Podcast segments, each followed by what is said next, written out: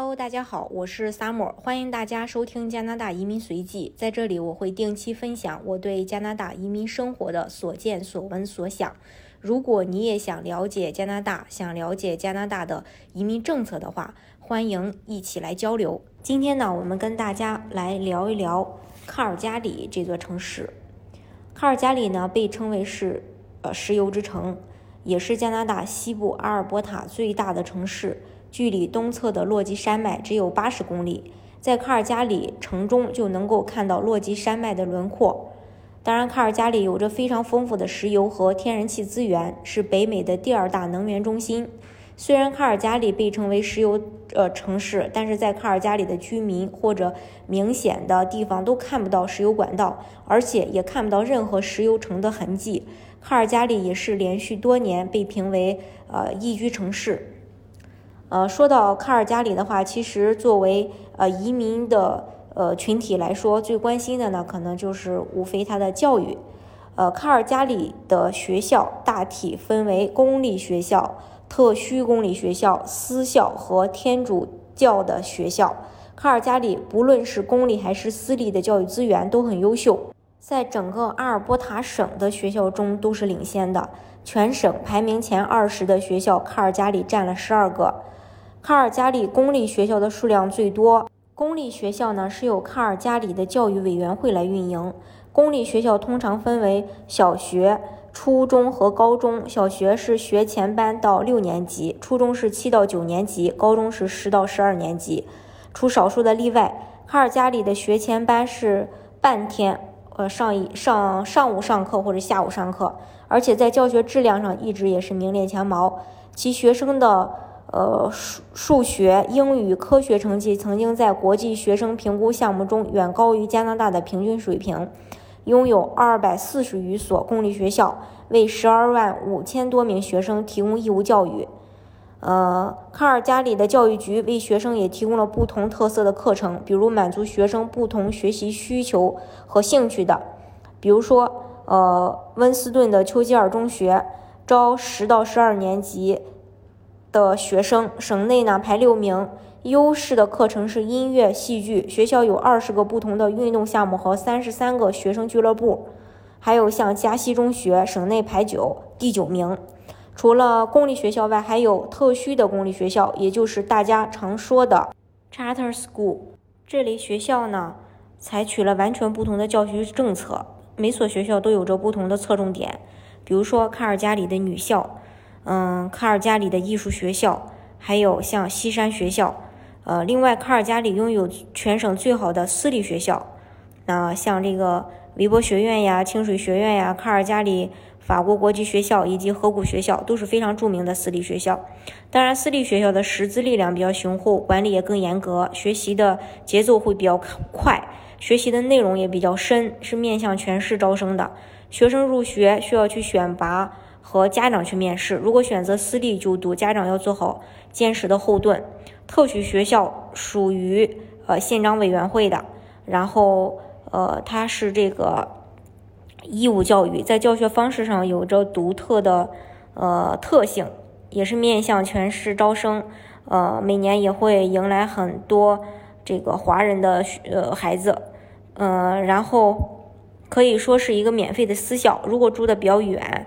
就有这个校车去接送，但考虑到卡城的这个冬天比较长，校车路上的时间，呃，也是需要大家去考虑的一个问题。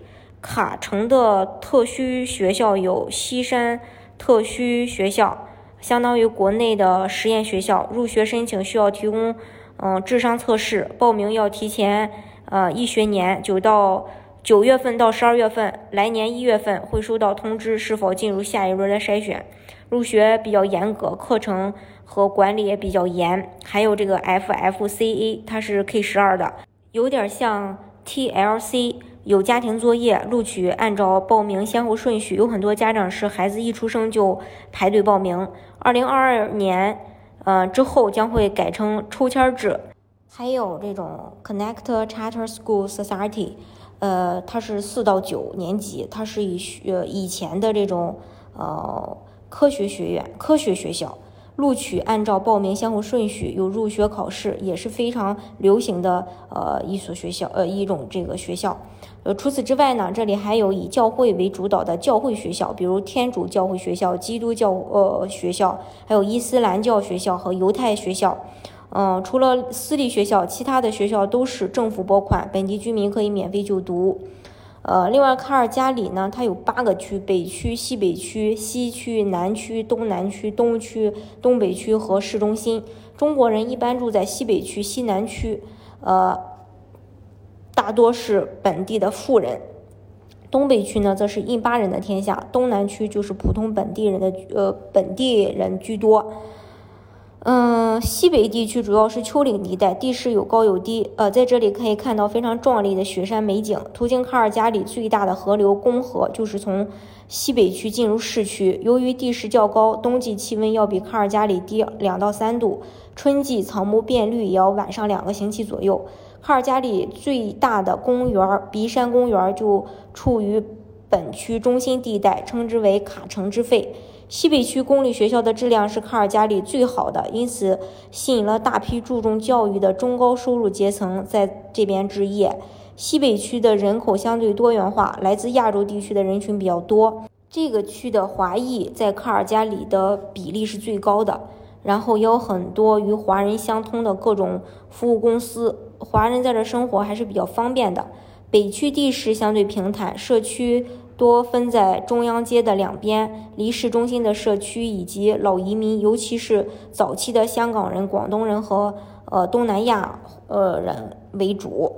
然后规模中等，华人超市、联大和呃这个新鲜一百以及华人服务机构位于呃中央街和石榴大道附近。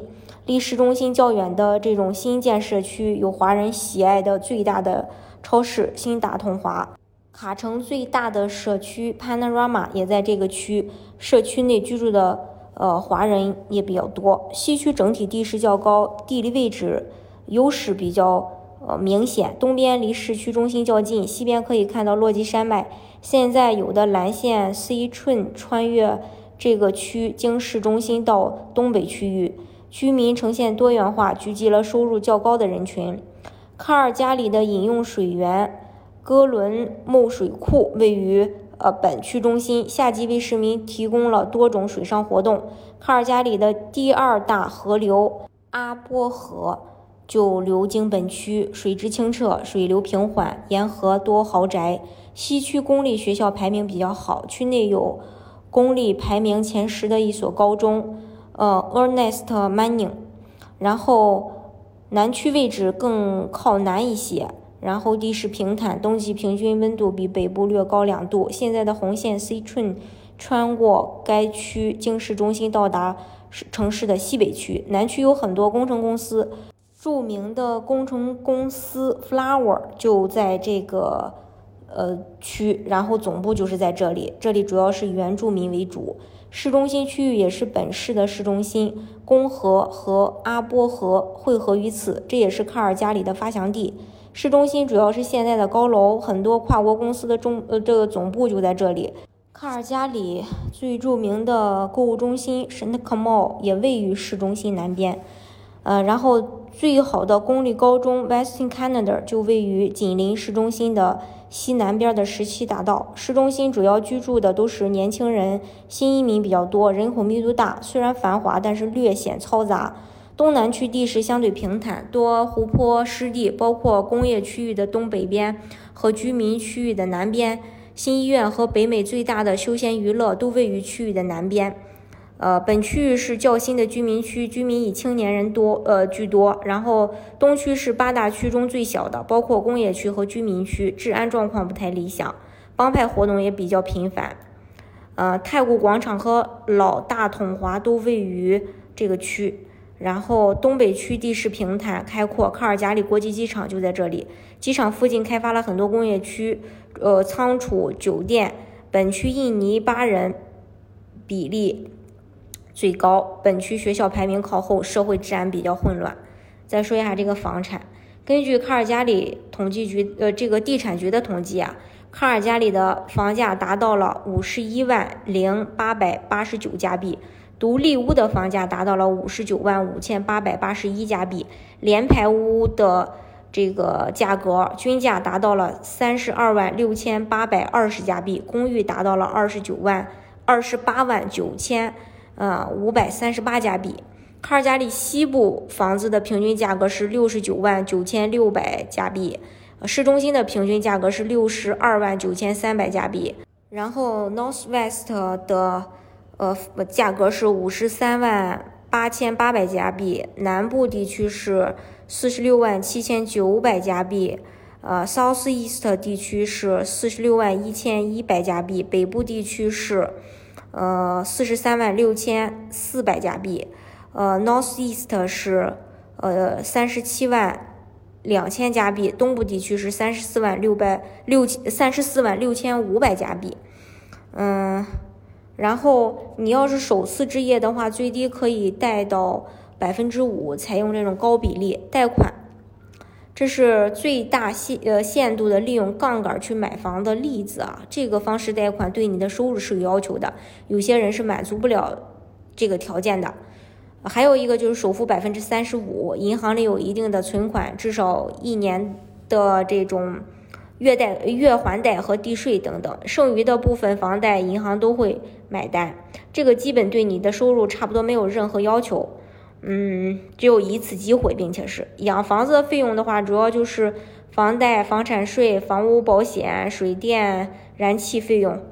呃，贷款利率是百分之二点八九，而疫情期间，房屋贷款利率会再继续下调，有些银行的利率甚至都降到了百分之二以下。除了较低的贷款利率，业主还在贷款时所支付的金额中，本金和利息的比例是一比一。也就是说，如果你的月供是一千六，那么其中八百加币是用来还本金的。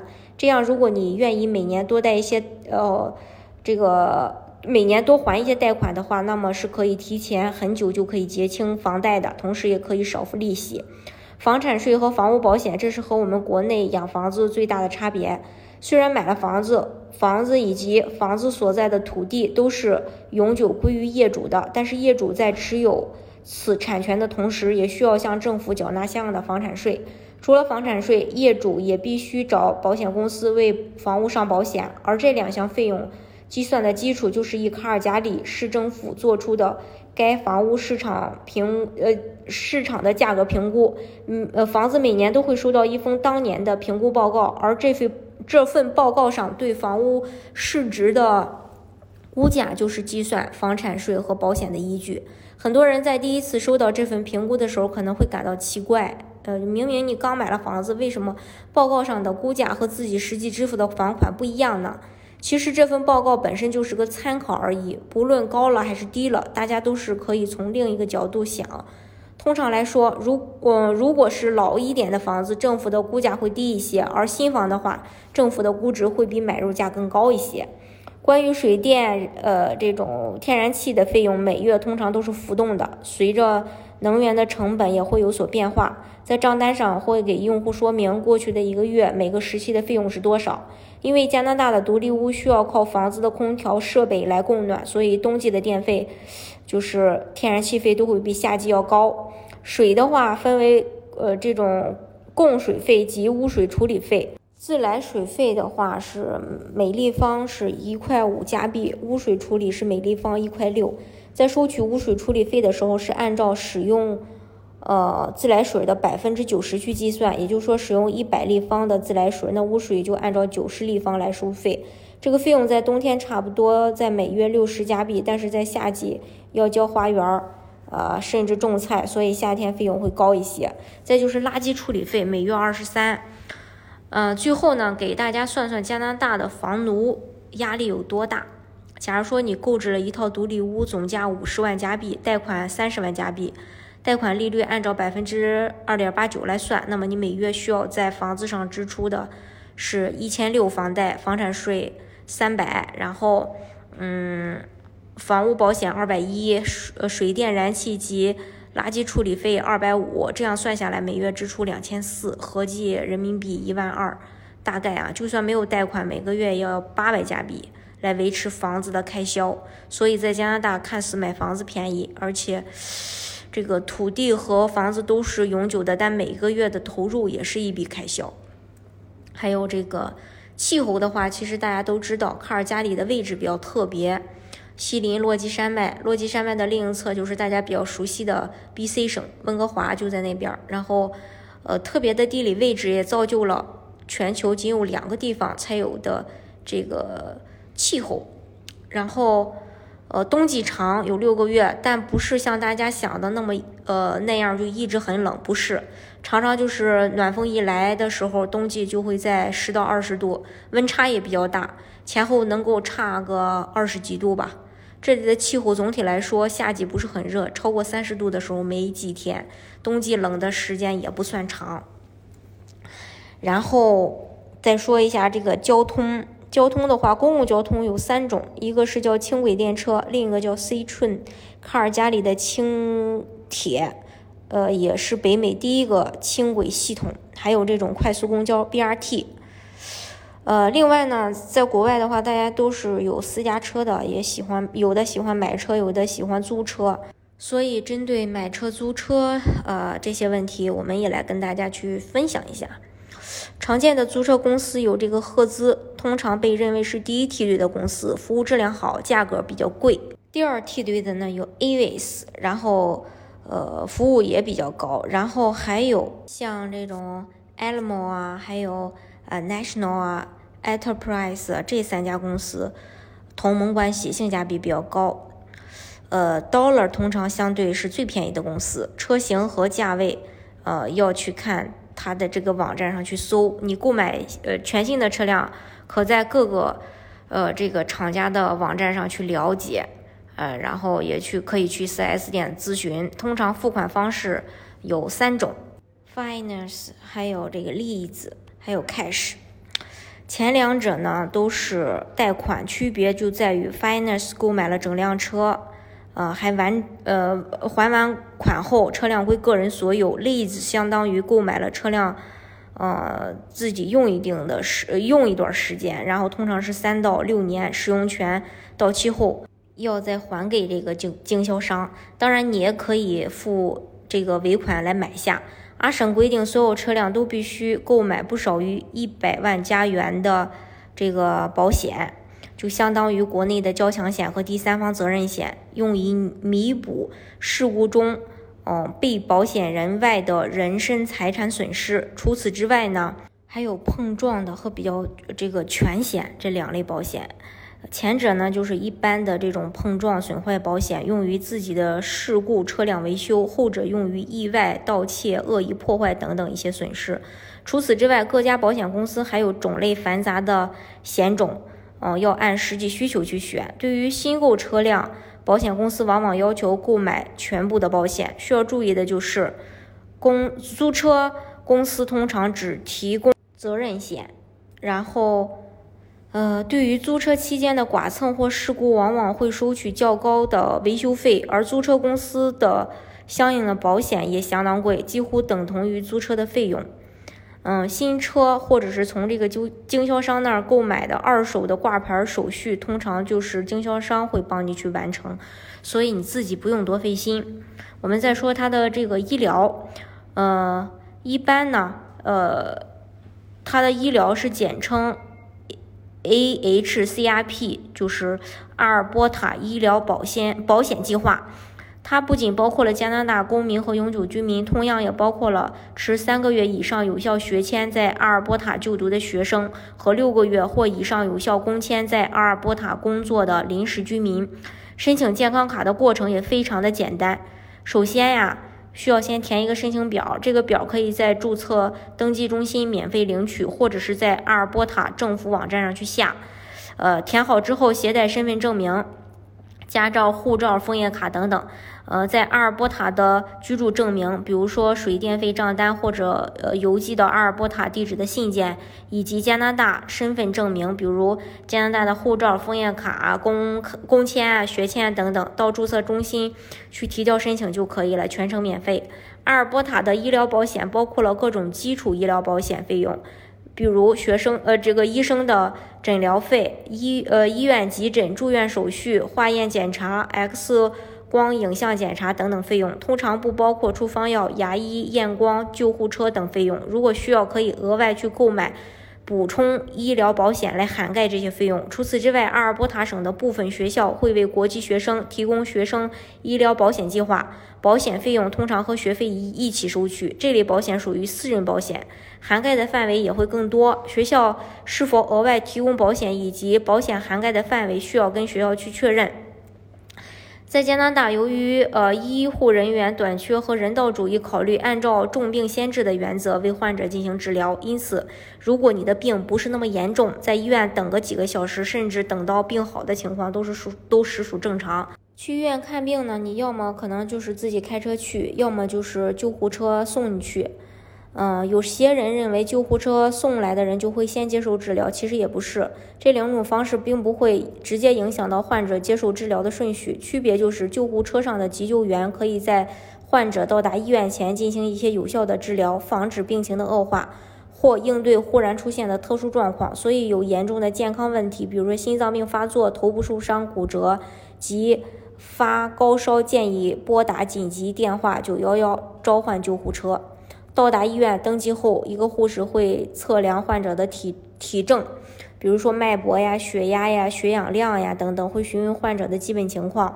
然后护士会根据他的判断和加拿大伤员呃验伤分类表呃 CTAS 给患者分级，一级就是为患者需要立刻接受治疗，包括心脏病。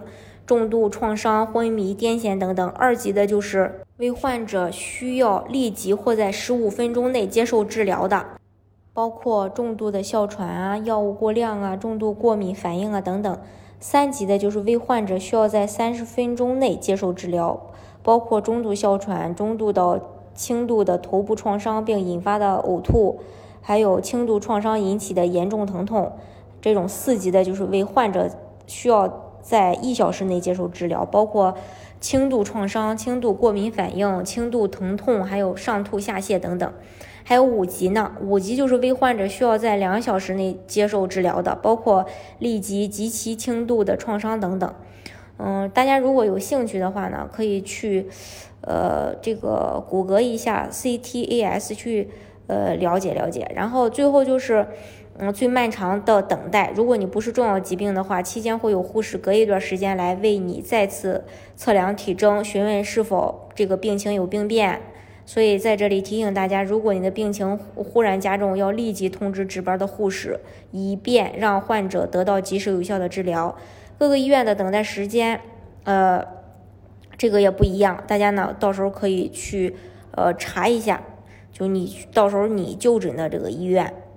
还有就是，呃，它的一个生活成本的问题。卡尔加里的消费吧，属于中等偏高，消费税百分之五，就是所有的，呃，标签价格都是不含税的。嗯，食品价格，商务区的话，基本午餐你包括饮料十九加币，快餐里的套餐，巨无霸类似的套餐是九加币。嗯，交通费用的话，成人月票一百零六加币，青少年的话大概七十七，打车费以八公里。